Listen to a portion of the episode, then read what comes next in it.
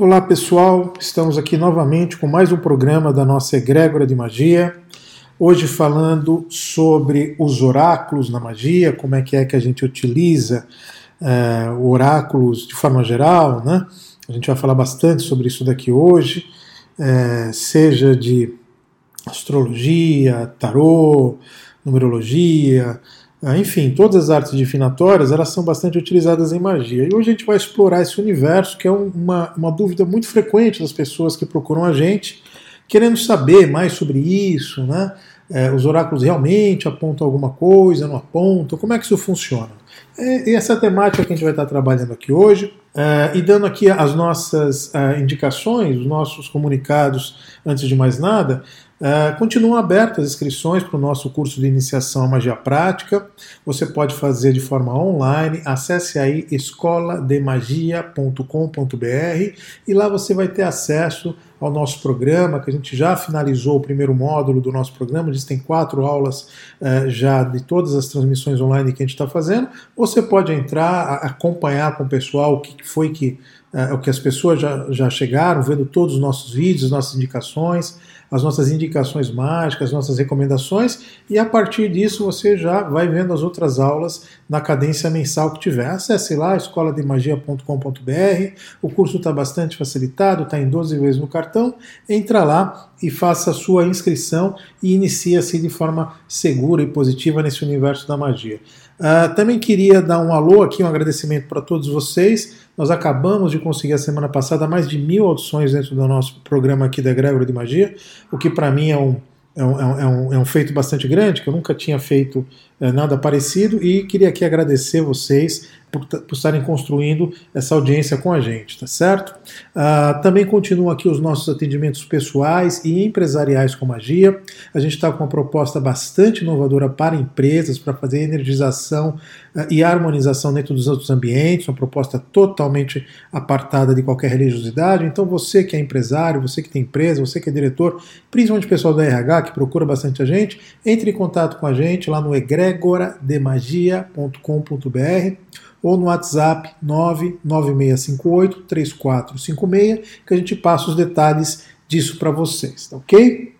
Bom, vamos começar então o nosso programa de hoje falando sobre esse assunto bastante interessante e muito polêmico, né? Todo mundo quer saber os oráculos na magia. As pessoas, de forma geral, sempre estão procurando, seja o tarô, seja astrologia, seja numerologia, I Ching, runas, búzios, enfim, é muito normal a gente ver as pessoas é, buscando algo oracular para, enfim, ter aí alguma perspectiva sobre destino, essas coisas todas. A gente vai falar profundamente desse assunto, principalmente destino hoje, é, mas o importante é a gente começando a falar aqui sobre essa influência das artes divinatórias na magia.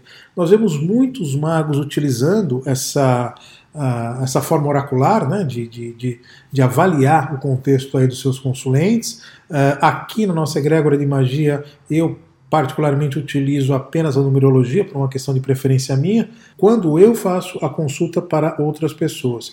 Por outro lado, eu consulto eh, de forma recorrente astrologia e tarô, é, por entender também que, em certa perspectiva, isso dá algum viés aí com relação aos momentos que a gente está vivendo. Uh, já que eu aproveitei de falar desse ponto, né? Que vários magos aqui usam esses conceitos oraculares nas suas propostas, talvez fosse interessante aqui a gente avaliar a questão. Uh, a gente precisa saber o futuro? Né? Isso, isso, é necessário na nossa vida. Muitas pessoas que são contrárias aos oráculos, eles fazem isso. Né? Para que saber do futuro? Não tem necessidade de saber do futuro. Uh, bom, os oráculos, inclusive, eles apontam não somente isso, mas o presente e o passado, dependendo da forma oracular que você está falando. Uh, então, isso é uma coisa que pode trazer para a gente uma perspectiva interessante sobre uh, essa questão de destino, na é verdade. Existe, não existe, o destino já está escrito nas estrelas, como é que é que isso funciona? a gente acaba entrando no contexto aqui, quando a gente avalia essa questão dos oráculos, o contexto de adivinhação. Né? Muitas pessoas gostam de chamar os oráculos, as pessoas que fazem os oráculos, é, como adivinhadores, como. Uh, a palavra correta talvez seja divinação. Tá? Então, a arte divinatória, que é como a gente prefere chamar, ela é entendida muitas vezes pelas pessoas como previsão, intuição, palpites, né? profecia, é, pressentimento, mas é basicamente todo aquele ato, esforço de alguém ou, ou, de, ou de algum mistério de predizer as coisas distantes na linha do tempo e no espaço, especialmente o resultado incerto das coisas da vida onde a gente busca sempre determinar o significado, as causas dessas coisas, os acontecimentos, né? a gente que sempre está querendo saber, predizer os pensamentos, os sentimentos de outras pessoas, mudanças futuras na vida, ah, nas formas mais variadas né? Ah, de consulta, através dos oráculos, né, que é o ponto central do que a gente está falando aqui hoje. Então, essa busca de tentar entender, compreender, se achar, e por falta de palavra melhor, eu gosto muito de dizer que as pessoas que procuram a magia, a maioria esmagadora delas, infelizmente estão atrás de uma vantagem competitiva com relação ao seu semelhante, ou seja, ter um acesso a uma coisa, uma informação, alguma coisa assim. Não nos parece que seja bem essa a finalidade uh, dos oráculos ou da própria magia, mas infelizmente, ou felizmente, não sei, é por causa disso que a maioria das pessoas procuram a magia. Então, um dos, um dos fundamentos desse nosso programa, da egrégora da magia, é justamente desmistificar isso e dar uma nova valoração ao que é esse conceito da magia, ao que é o conceito dos elementos, ao que é o conceito das próprias divindades e dos próprios oráculos. A nossa percepção que a gente tem aqui é um tanto quanto distinta com relação a isso, né? Mas eu queria aqui, no primeiro momento, falar com vocês do que, que são os oráculos. Exatamente do que a gente está falando. Oráculo não é o nome que as pessoas utilizam no seu dia a dia, não. Tá? Geralmente elas chamam de tarot, elas chamam de I Ching, elas chamam de numerologia, elas chamam de astrologia, mas de forma geral, é, nós conceituamos e, e, e, e, agrupamos isso no conceito de oráculos. Oráculos basicamente seria a resposta é, que é dada por consciências superiores, divindades superiores, ou seja, lá quem for que conduz essa nossa vida, esse nosso caminho, né, a uma determinada questão pontual. Basicamente é isso, é a resposta dada por consciências superiores a uma, a uma determinada questão pontual. Uh, essa é uma das formas de, de chamar o oráculo. Outra forma de chamar também é justamente o intermediário dessas supostas respostas. Ou seja, aquela pessoa que passa o oráculo também é chamada de oráculo, né, pra, por muitas uh, uh, linhas de pensamento. E depois, o terceiro ponto que a gente tem é o próprio local onde ocorre a transmissão dessas respostas. Está aqui o oráculo de Delfos, que também é entendido nisso. Então, a palavra oráculo ela é muito elástica, né? ela fala desde as consciências que eventualmente estariam por trás da manifestação dessas respostas, aquele que passa as respostas e o local onde isso acontece. Só para a gente fechar o um entendimento, né, tentar colocar isso dentro de um determinado quadrado, para que todo mundo possa compreender melhor do que, que a gente está falando. Mas como é que é que podem influenciar, se é que podem, o nosso destino, se é que existe destino? Então aqui o que a gente vai procurar trabalhar hoje é o entendimento justamente disso. Né? É, é essas situações estão associadas muitas vezes com as próprias práticas religiosas há muitas religiões que têm na figura oracular um dos seus fundamentos. A, a candomblé é um caso desse. Né? Em certa medida, a gente pode falar que até a própria cabala judaica está associada a isso. Uh, muitas uh, outras Outra, outras linhas de trabalho religioso também têm um suporte na própria religiosidade. Lá atrás isso era muito forte, viu? Praticamente não havia uh, desassociação de religião e de prática oracular. Uh, o próprio oráculo de Delfos, para quem não conhece, o oráculo de Delfos era, uma, era um desses oráculos lá da Grécia antiga, né, na época de Sócrates, talvez até um pouco antes e bem depois dele. Não me engano, a gente tem notícias aí até o ano, quase o ano 300 ainda, o oráculo de Delfos ainda estava operando lá na Grécia. É, foi um oráculo que é, é, ele teve muitas características e, e até hoje traz para a gente os preceitos, os fundamentos do que é um oráculo. O próprio filósofo Sócrates, né, ele teve a, própria escola filosófica dele, o próprio ato dele ensinar, ele, ele teria acontecido depois que um dos seus alunos fez uma consulta oracular, né, lá no oráculo de Delfos, com as pitonisas lá, e ele tinha dito para esse aluno né, que o, o mais sábio de Atenas seria Sócrates, né, ou algo que o valha. E, e, esse seria o fundamento, inclusive, da própria filosofia socrática. Se não fosse isso, talvez ele não tivesse animado a fazer, pelo menos, os seus ensinamentos públicos como ele fez. Aparentemente, esse daí foi uma das uh, dos benefícios aí que a gente recebeu do oráculo de Delfos lá atrás. Uh, mas como é, responderia à divindade, segundo os gregos, essa questão do oráculo. Né? Como é que era o contexto que eles viam isso? Se a gente avaliar a própria palavra ah, profeta, que é como eles é, falavam no lugar do Deus é, manifestado, da manifestação do Deus, que a gente poderia traduzir para profeta, talvez, hoje em dia, mas uma corruptela disso é a palavra mantis, em grego também, que a gente traduziria para o latim portuguesado como amância, né, que é, é, é, uma contraparte de várias palavras relacionadas ao oráculo. A quiromância, né, o uh, que mais que a gente tem aqui? A geomancia, quiromancia, cristalomancia, cartomancia, né? Então seriam todas uh, perspectivas do que, que seria esse profeta, que seria a forma oracular que se, paria, que se passaria isso. Esta uh, mância, como os gregos costumavam chamar atrás, isso seria o domínio da tal da adivinhação, o domínio da tal divinização. Ou seja, quem teria mância teria capacidade de ser veículo dessas consciências, seja elas quais forem, que sejam por trás, ou nenhuma delas, né? a princípio também pode ser que não tenha nenhuma delas, seja todo um processo matemático, né? como algumas pessoas gostam de chamar que o universo é. Não, não passaria de uma, uma, equação complexa matemática da qual a gente ainda não compreendeu. Tanto essas pessoas como as pessoas que entendem que existem divindades por trás do processo da organização cósmica, ou nenhuma, né? É, todas elas estão certas, porque tudo isso, na verdade, é no campo da especulação. Por outro lado, a gente verifica no cotidiano que existe sim uma premência, uh, algum nível de resposta, nem que seja do ponto de vista da sincronicidade, as coisas síncronas, quando a gente ativa esses oráculos. Vamos falar um pouquinho mais disso uh, no segundo bloco.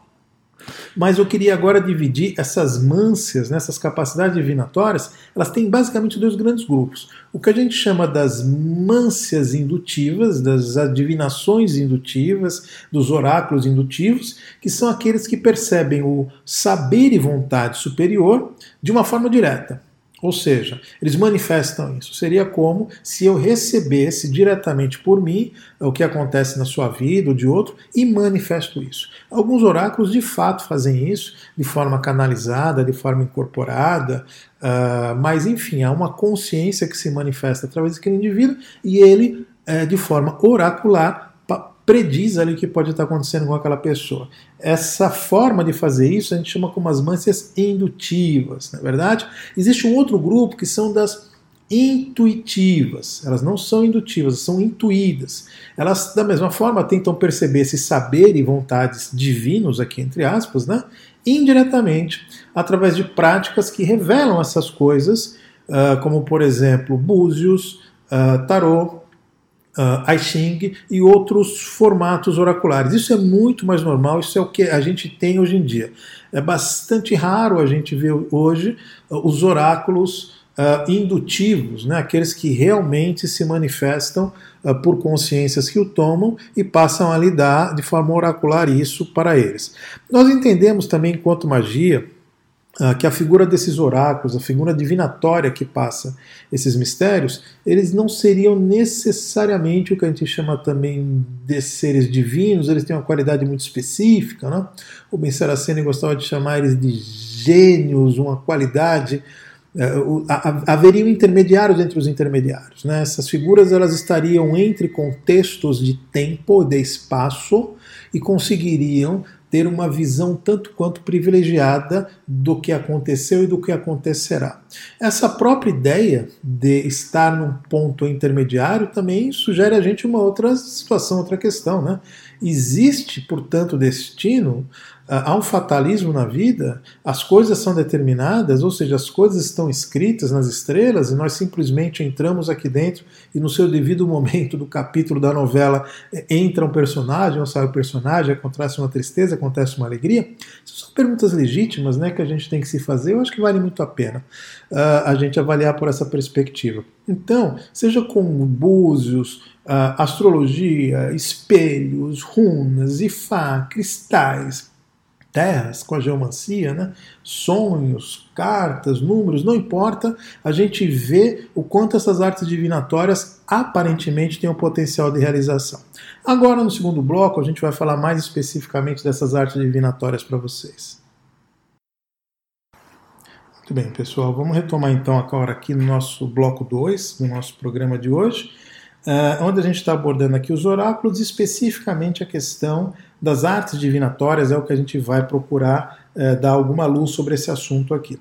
Por que usar, se usar, algum oráculo no ato mágico? Eu sempre faço essa pergunta, né? A magia depende do oráculo? Eu preciso. É, é, é, é interessante eu ler um tarô? É interessante eu fazer um mapa astral? É interessante fazer um mapa numerológico? Às vezes sim, às vezes não, mas o que eu gosto de dizer é que essas respostas elas são muito boas para o consulente, mas elas não têm é, nenhuma importância maior no ato mágico. O ato mágico ele se realizará ou não se realizará, apesar que o ato mágico sempre se realiza, apenas não se realiza no seu tempo, é, independente uh, de eu ter aberto, ter avaliado uh, o teu perfil uh, astrológico ou por qualquer perspectiva que seja.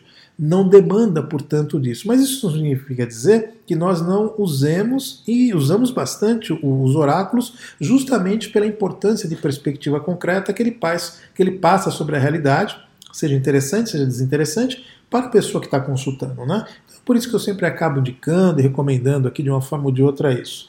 Uh, o determinismo da vida, ou seja, esse tal do destino tão propalado e falado, é, aliás, o que, que, é isso? Né? Vamos fechar aqui o entendimento do que, que é destino em primeiro lugar, para que depois a gente possa é, é, tentar colocar algumas cores novas aqui sobre esse, esse ponto, supondo que ele exista ou não. O destino geralmente ele é associado a uma sucessão inevitável de acontecimentos da vida. Ou seja, existe uma inevitabilidade das coisas relacionados a uma suposta ordem cósmica ou divina. Ou seja, existe um, um caminho, já está escrito, há um destino que está acontecendo e eu estou vivenciando isso que foi ordenado cosmicamente, divinamente, não importa o que seja. É, portanto, segundo essa concepção, o destino ele conduz a vida, a nossa vida, de acordo com uma ordem natural das coisas, da qual ninguém pode escapar. Olha que coisa maluca, né? Então, há um certo determinismo nisso. Tudo seria então fatalismo, né? Uma questão de sorte ou de azar, de maldição ou de bendição. É, outros ainda veem isso como uma total superstição sem fundamento, ou seja, aqueles que acreditam profundamente no destino. A gente está falando do quê? Uh, quer ver? Ó, Deus quis, Deus não quis, era para ser, não era para ser, ninguém morre de véspera. Ou seja, no nosso cotidiano, nós estamos é, é, recheados de, de, de, frases, de pensamentos que estimulam esse tal do destino e que o sacramento como uma verdade. Né? Outras pessoas não, elas entendem isso como uma bobagem, né, como uma superstição, é, que o mundo está aí para ser vivido tal. A nossa perspectiva, a perspectiva que a gente adota aqui na Grégora de Magia, ela é de meio termo. Aparentemente existe sim algumas coisas que estão em certa medida pontuadas na nossa vida, alguns pontos ali que nós devemos seguir. Aparentemente, o, outras vivências que a gente teve, elas impactam aqui agora, seja na construção de karmas ou na definição de alguns dharmas que a gente vem a viver, mas a coisa não é rígida como nós gostaríamos que acontecesse incluindo aqui nascimentos e mortes e outras coisas né, é, que acontecem na nossa vida. Então, se esses pontos principais eles também não são assim tão determinados, que dirá o decorrer dessa vida. É, mas sempre nos chama muito a atenção o impacto disso, principalmente quando acontecem as tais das sincronicidades da vida, né? aquelas coincidências inexplicáveis né? que, que, sempre acontecem, e aí a gente reforça o nosso entendimento de destino, né? de acontecer as relações das pessoas, algumas coincidências aonde elas se encontram, da forma como acontece. Então essas sincronicidades reforçam. Sincronicidade, aliás, foi um termo, se eu não me engano, cunhado aqui por, pelo Jung, pelo Carl Gustav Jung. Ele era um, talvez a palavra melhor seja psicólogo, não sei se exatamente seria a melhor palavra para ele, porque era tão fora da curva a maneira que ele trabalhava, mas ele acabou definindo esses acontecimentos dessa maneira, acontecimentos sincronizados, a sincronicidade da vida, que se relacionam não por relação de causa e efeito, aquelas coisas que não acontecem porque teve uma causa e porque teve um efeito, mas sim por uma relação de significados que as pessoas dão a isso. Ou seria uma coincidência significativa. Então, Uh, eu, eu não tinha nada o que fazer da minha vida, fui para um determinado local, a outra pessoa também não tinha nada a, ver, a fazer naquele dia, foi para um determinado local, nos encontramos ali por uma questão de uma coincidência da vida, uh, passamos ali a viver alguma coisa, nos separamos. Outro dia que aconteceu, também estava na mesma circunstância, a pessoa na mesma circunstância, circunstância e nos encontrou em um determinado local. Essas sincronicidades da vida faz com que a gente pare para prestar atenção nos conceitos de destino e como é que é que isso foi escrito. Ou seja, se eu tivesse acesso a saber como isso funcionaria, quais são as regras que estão por trás disso, ou pelo menos as regras que se aplicam à minha vida, talvez eu tivesse uma vida mais regular, uma vida mais interessante, uma vida sem tanto antagonismo. E é aqui que entra a magia, e é aqui que a gente coloca os dois pés nessa história, porque nós somos muito alinhados a esse princípio. Ou seja, se nós podemos alinhar a nossa realidade para que ela seja mais interessante, por que não fazê-la? Se eu tenho algum instrumento que pode me trazer um certo conhecimento sobre o que eu sou, sobre os ritmos da vida aos quais eu influencio ou que me influenciam, é evidente que isso traria um nível menor de ruído na minha existência e provavelmente uma experiência melhor de viver. Não é uma qualidade de vida melhor, uma experiência mais interessante é, é, com relação ao nosso viver. E é aí que a gente dá todo o apoio, eu pelo menos dou todo o apoio que as pessoas procuram as formas oraculares mais é, é, é, assertivas que elas possam achar. Novamente, aqui a gente trabalha com numerologia cabalística, que é a forma que a gente entende que melhor expressa os números, talvez até por uma, uma, uma opção minha. Né? Eu, eu me identifico muito com esse modelo, é, gosto mais disso, eu tenho uma mente muito mais racionalizada nesse sentido e, e, e gosto melhor disso e para ser bastante franco, tenho visto o nível de assertividade muito grande nesse contexto. Não que tarô não tenha dado, mas o tarô ele sempre dá uma perspectiva muito mais, com, com muito mais cores, com muito mais opções, né? Assim como a astrologia, eu sou, eu sou encantado com isso, o, astrólogo que, que, que eu trabalho frequentemente eu estou fazendo é, periodicamente algum, alguma pastral com ele, é um nível de assertividade impressionante, então a gente acaba é, é, dedicando realmente alguma atenção sobre esse assunto e no, no meu caso especificamente, a forma oracular que eu trabalho é a questão da numerologia, fazendo uma pastoral numerológica para as pessoas. Mas muito bem, vamos continuar aqui as nossas definições de destino para ver se a gente consegue fechar esse ponto. Destino, então, eh, na nossa perspectiva, pelo menos a perspectiva que a gente utiliza aqui dentro do, do da egrégora de magia, é um conjunto de vetores o que eu gosto de eu gosto muito de usar essa palavra, vetor. Imagina uma setinha, né? Uma seta que aponta para um determinado caminho, apontamentos, né? Direções, onde nós estamos ali navegando naquele sentido com determinadas situações predestinadas pelas nossas próprias ações o que a gente, é, o que se convencionou chamar de conceitos de karma, conceitos de dharma, ou situações a serem vivenciadas e experienciadas. Então, o que nós entendemos com relação a isso é que, de fato, sim, existem alguns pontos principais da nossa existência. Eu gosto muito da figura do tubo, né? os meus alunos, sempre quando eu falo né, sobre uh, livre-arbítrio e coisas que o vale, eu sempre coloco o tubo do destino e digo: olha, há um tubo aonde ali dentro a gente navega e flui. Há um teto e há um piso nisso. E alguns pontos ali que foram criados, uma determinada maneira de como a gente nada dentro desse tubo. A forma como isso acontece nós poderíamos chamar de destino, né, que é o fluxo para onde leva esse tubo e aonde, ali é onde a gente nada. Mas há uma quantidade infinita de coisas dentro desse tubo aqui que nos competem fazer, nos competem realizar.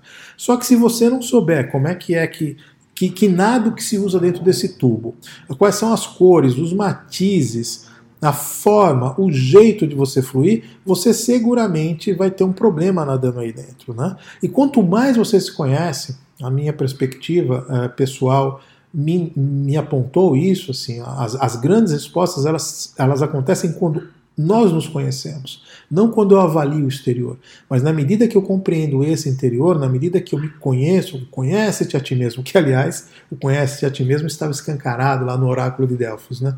Parecia alguma coisa do tipo, olha, se você quiser entrar, você entra, mas se você olhar para dentro de você, você vai descobrir as coisas, né? Eu concordo plenamente com isso.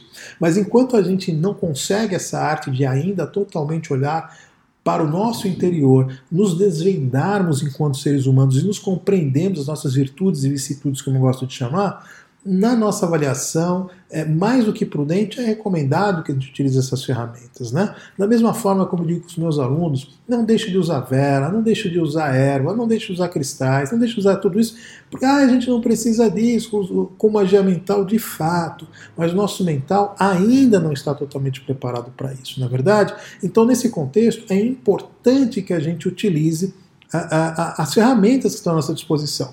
E na minha avaliação, na avaliação que a gente utiliza aqui na egrégora, de fato os oráculos eles estão disponíveis para nós e seria bem importante que nós os utilizássemos como um conjunto de ferramentas interessantes para que possa mapear. Aliás, é isso que fala, né? Mapa astral, né? Mapa numerológico.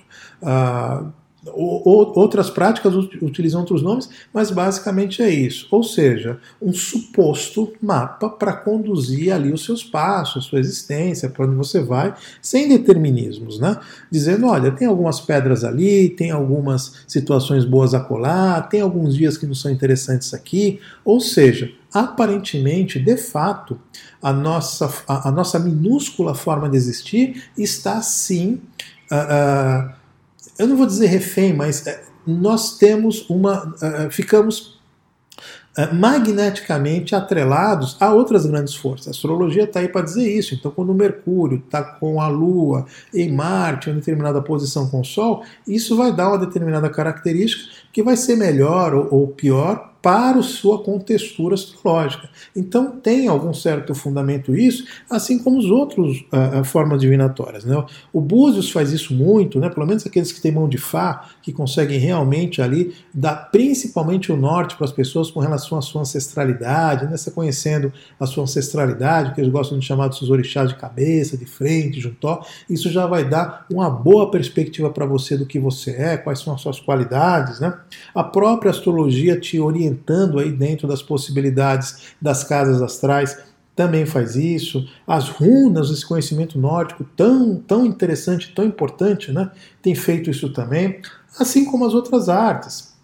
A, tecnomancia, né, a arte da leitura das mãos, né, uma coisa bem interessante, não sei se vocês conhecem, a onomancia, né, isso daí é a avaliação através de sonhos, né, ou seja, nossos sonhos também diriam, dariam um certo contexto oracular aí nesse contexto, né?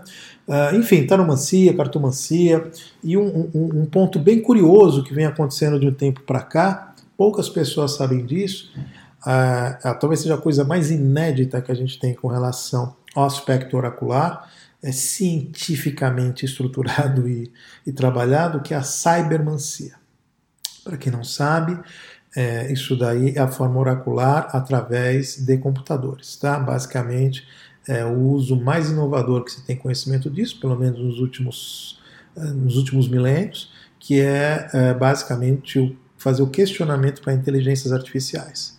Uh, ao contrário do que as pessoas acham, não é apenas a avaliação de dados que eles colocam. Mas enfim, isso aqui é um dado muito, muito complexo para a gente colocar aqui no nosso programa. Talvez um dia eu dedique uma atenção especial em cima da cybermacia, porque na minha avaliação seguramente vai ser o oráculo do futuro, mas hoje nós trabalhamos é, e indicamos um meio termo que existe entre todo o lado místico que acontece com, a, com, com os oráculos, né?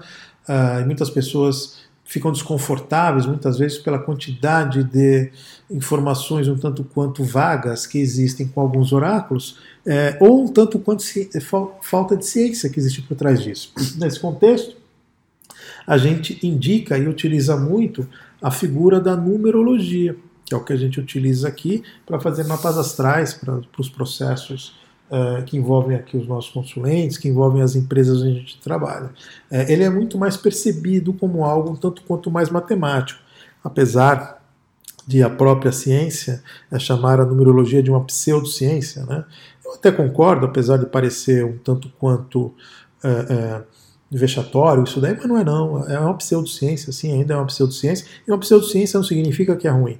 Nós simplesmente trabalhamos com avaliações, com algoritmos que ainda não são compreendidos e interpretados pela ciência. É alguma coisa que está muito aquém ainda desse nosso conhecimento humano que nós temos aqui, né? Então, nesse sentido, é, nós desenvolvemos uh, mapas astrais e outros colegas também fazem uso da numerologia, uh, buscando é que essa pseudociência, como dizem alguns cientistas, venha dar algum nível é, de orientação aqui para as pessoas. Eu vou falar profundamente agora no terceiro bloco aqui de numerologia, é, mas vamos fazer agora o nosso break para que a gente possa encontrar um fôlego para entrar agora no nosso uh, terceiro bloco.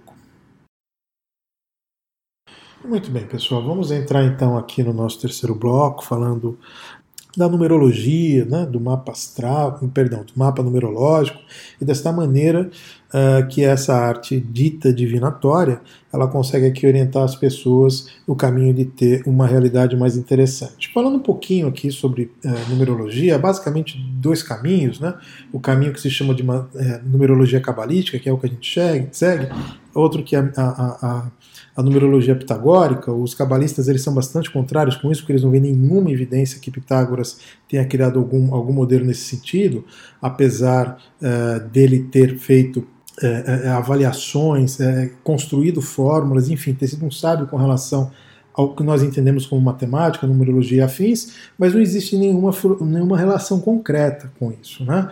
É, apesar de uma coisa muito curiosa que tem também, a gente vê Santo Agostinho fazer uma defesa profunda dos números na vida, né? Santo Agostinho que teve uma, uma filosofia teológica muito forte, até hoje ainda carrega muitos irmãos, ainda fazem considerações sobre o pensamento dele, ele tinha um viés muito grande com relação à numerologia.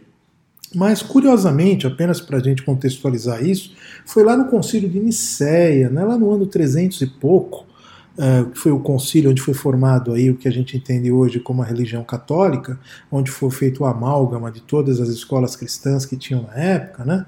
Mas foi nesse ponto aonde foi, uh, em certa medida, uh, os oráculos e particularmente a numerologia ela foi conscrita e rechaçada como um pensamento não válido, né?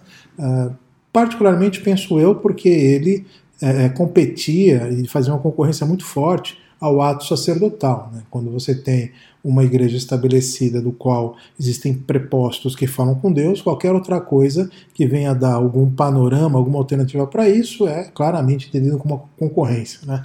Isso acontece hoje, isso sempre aconteceu. Então, no Concílio de Nicéia foi onde acabou, pelo menos onde a gente viu jogado todas as pás de cal né, em cima dos oráculos e particularmente da própria numerologia para isso. Mas eu queria passar para vocês uh, especificamente dentro desse universo da, da numerologia, uh, o, o, que é a metodologia que a gente utiliza aqui dentro da egrégora de magia como oráculo, uh, os, o, a metodologia, como é que isso funciona? Né?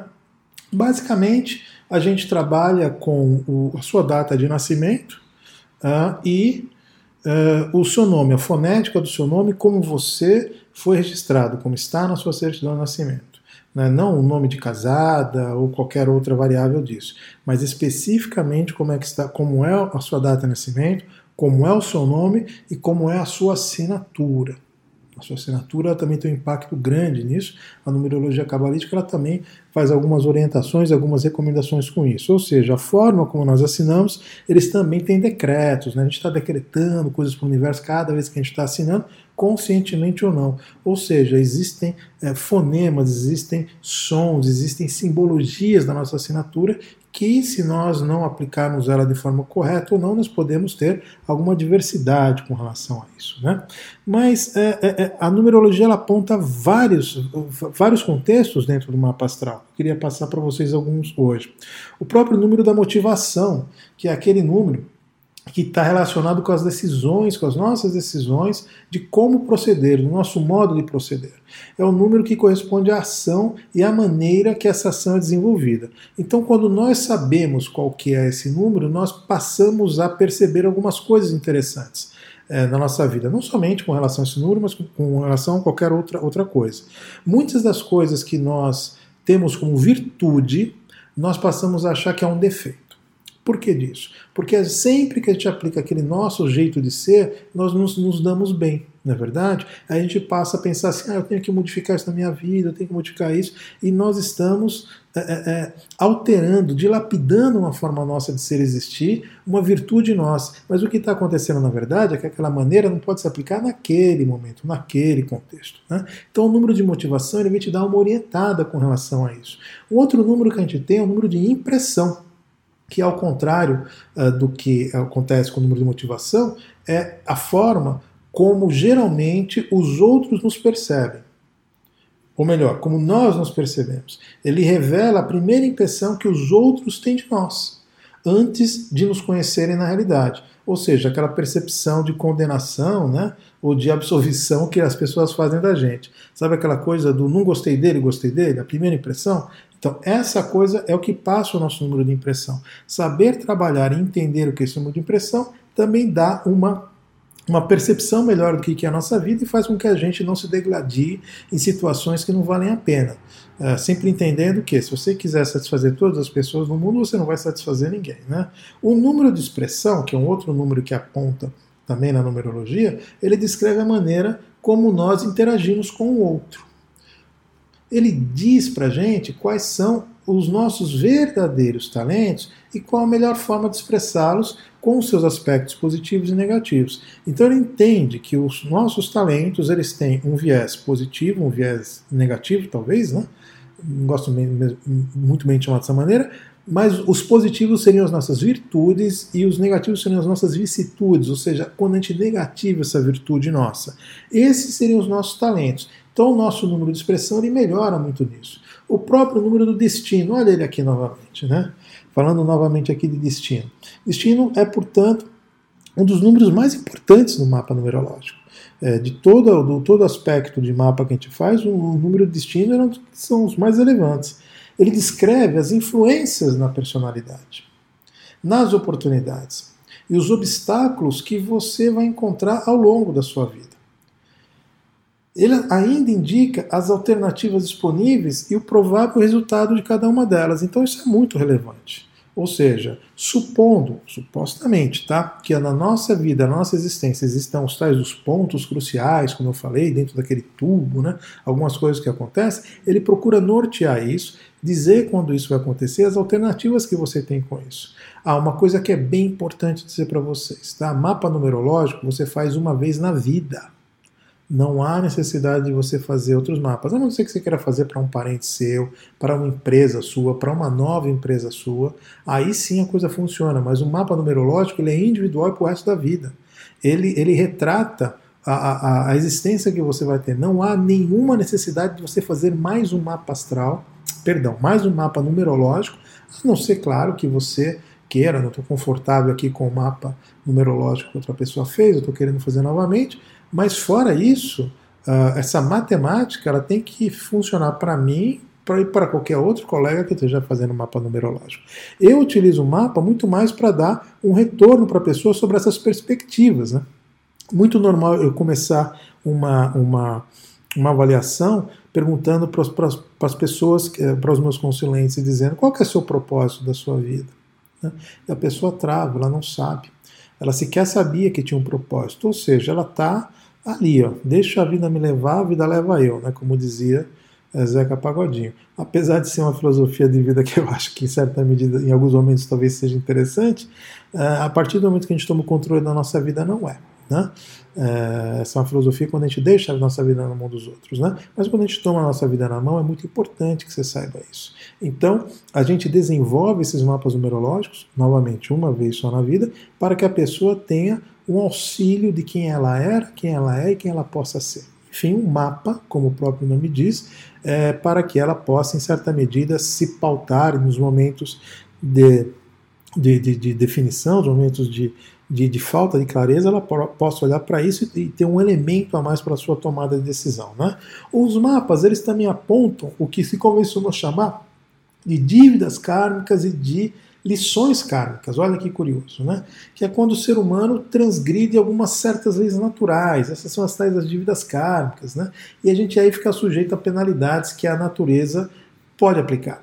É, sempre entendendo aqui uma das máximas que a gente utiliza no colégio, que é, é Deus perdoa sempre, os homens às vezes, a natureza nunca. Né? Então tome bastante cuidado aí com a natureza. É, seja nesta ou em uma outra existência. Né? Tanto faz se você afrontou essas, essas leis que teoricamente existam, ou supostamente existam, e elas acabam a, a, a, é, é, dando impacto na sua vida. Isso acontece quando você, em geral, quando nós atentamos contra a própria vida, que ferem aí preceitos de uma lei de causa e efeito supostamente é, é, determinada e que orientaria isso. Portanto, nós ficamos com algumas dívidas kármicas para nós nos ajustarmos em, em situações futuras. E você provavelmente está vivendo a situação futura que você viveu no passado.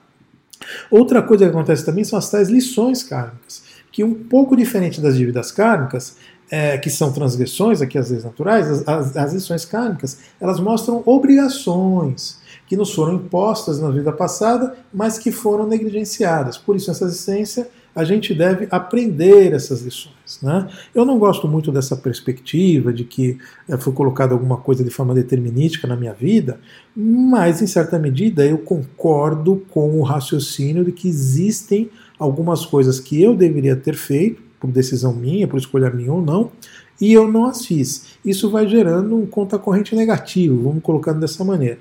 Então a melhor maneira que a gente tem que fazer isso é exercer logo isso. Em geral, isso é muito complexo, porque se a gente não exerceu isso lá atrás, é porque a gente não tinha muita sintonia com isso. Provavelmente a gente não vai ter agora novamente. É por isso que a gente procrastina, que a gente atrasa, que a gente releva e deixa para amanhã muitas situações. Mas entender esses pontos faz com que a gente fale: opa, peraí, então se eu não passar por isso, é, se você não estava claro, agora está desenhado. Então, procure se reposicionar, que isso aqui tem um ponto importante aqui na sua vida. Existem outros pontos também, como a nossa missão, né? apesar de eu não gostar muito dessa palavra missão, eu achar que não, há nada de muito messiânico na nossa vida, mas que deve ser respeitado esse contexto também. Né? Ele pode causar aqui ao, ao infrator inúmeros aborrecimentos ou mesmo derrocadas na vida, quando você não avalia essa perspectiva de missão. Tá? A, a missão, o problema da missão é que as pessoas enxergam isso como algo messiânico. Né? Eu vim, eu tenho um, um propósito existencial para alterar o mundo, às vezes não é bem isso. São coisas pontuais que você tem ali que resolver. Meta, eu prefiro chamar dessa maneira. Quando a gente chama de meta, fica mais interessante. Parece que meta é uma coisa muito curtinha, né? Mas não é não. A gente tem uma meta para cumprir na nossa vida. Eu prefiro ver dessa maneira. Logo, quando a gente tem um propósito. O problema é que a gente sempre tem um propósito, mas a gente não sabe o que é de novo. Tal. É aí que entra essa questão oracular para tentar azeitar, oxigenar, né? hidratar esse nosso destino para que a gente é, flua melhor dentro dele. Eu acho que isso aqui é uma boa, uma boa forma de colocação. Os próprios ciclos da vida, uh, dia, mês e ano pessoal, os nossos desafios, né, que representam etapas em que a gente tem certa dificuldade para encontrar o, nosso rumo na vida, né, uh, tendendo a agir de uma forma extremada de um ponto, precipitada de outro. Enfim, os desafios também são bem mapeados aqui com relação à, numerologia há momentos decisivos, os, os, ciclos da vida, enfim, há muitas cores, cores favoráveis, né, os números favoráveis. Tá? Então, enfim, a numerologia ela acaba passando para gente um contexto muito, muito interessante de, de do ponto de vista algébrico, do ponto de vista matemático, e assim como outros oráculos, eles somam muito na nossa vida. Então, uh, seja por curiosidade, coisa que eu não recomendo, mas seja por austeridade com a sua própria vida, é, eu recomendo bastante que você desenvolva algum uh, oráculo de forma frequente, perene, para que você se conheça mais, né? para que você avalie isso como possibilidades. É importante. Se você não está conseguindo enxergar isso, se você olhar para dentro não consegue, se as pessoas não estão vendo, se você está tendo um recorte muito pontual dessa sua vida, ora, por que não utilizar isso? Né? Sem querer colocar minhoca na cabeça, sem achar que as coisas são determinísticas, mas procure avaliar isso de uma forma interessante. Nós magos fazemos muito isso. Eu recomendo muito isso para as pessoas e utilizo a numerologia como a ferramenta oracular que a gente tem aqui dentro, né? Mas é sempre bom e importante que você tenha isso como uma perspectiva aí é, para você avaliar. Eu queria retornar lá no oráculo de Delfos atrás, é, e existem hoje algumas é, alguns esclarecimentos com relação a esse sentido, com relação aos propósitos que o próprio Apolo, é, enquanto Deus influenciou as pitonisas, né, para que elas passassem alguma maneira um tanto quanto uh, uh, que criasse dependência com relação aos deuses, né? E, e, de fato isso aconteceu porque todo mundo adora saber uma fofoca do seu futuro, do seu amanhã, do seu passado. É, mas independente disso, parece que o tiro saiu pela culatra, porque é, com os oráculos, o que a gente tem visto é que as pessoas passam a se conhecer um pouco mais. Né? Então, apesar de haver algumas limitações com isso, apesar de no passado seguramente isso ter sido passado como uma forma, em certa maneira, de amarrar o ser humano, é, mais uma vez essas ferramentas saíram com o tiro pela culatra e hoje a gente tem visto os oráculos como uma forma muito eficiente, correta, assertiva de dar para o indivíduo uma perspectiva externa do que ele é. E com base nisso ele passa a ter uma vida mais interessante, não é verdade? Então aqui ficam os meus votos para vocês e que vocês avaliem isso e que assim será, e assim será, e assim será.